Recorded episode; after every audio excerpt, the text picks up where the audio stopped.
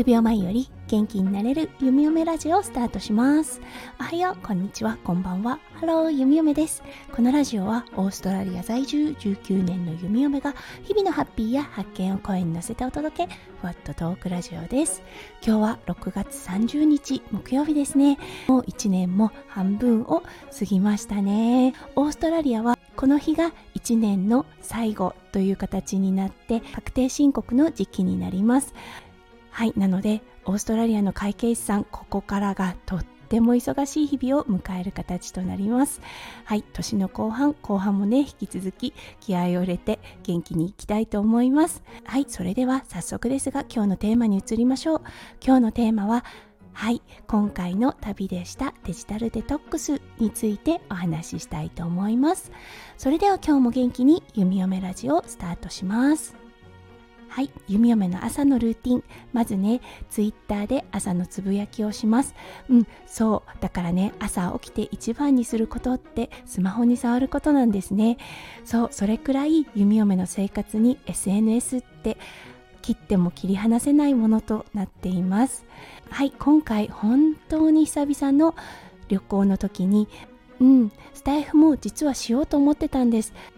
ただね目の前に広がる大自然を目の当たりにした時に正直ちょっともったいないなって思ってしまったんです、うん、収録配信をする方よくわかると思うのですが収録配信って結構時間を取られるものですよね。まず収録をしてそれを編集してサムネを作りタイトルを考えそしてそれをアップロードする。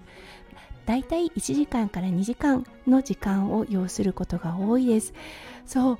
ちょっとねせっかくホリデーに来ているのに1時間の時間を取られるのがもったいなかったような気がしたんです。もちろん皆さんと波の音とかそうオーストラリアの風とかね自然をお届けしたかった気持ちもあったのですが今受けているこの五感の刺激をね十分に満喫したいなってはいちょっと欲が出てきました。そうなので朝のツイッターでのつぶやきそしてスタイフではちょっとお休みをいただく告知をさせていただきました。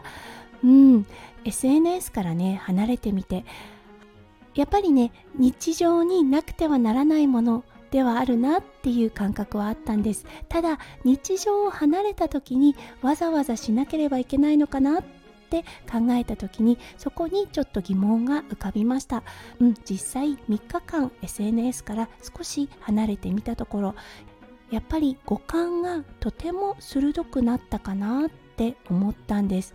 そうとらわれていないというかね。そう時間に制限がない時間を気にしなくていいっていうのかな。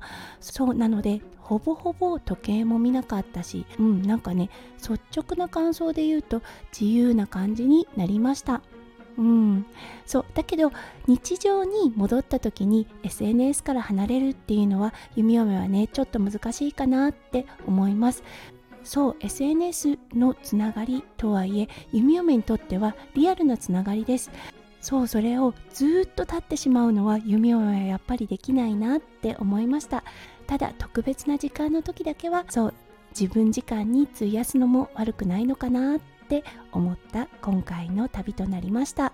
皆さんは SNS との付き合い方どんな形をとってらっしゃるのでしょうか？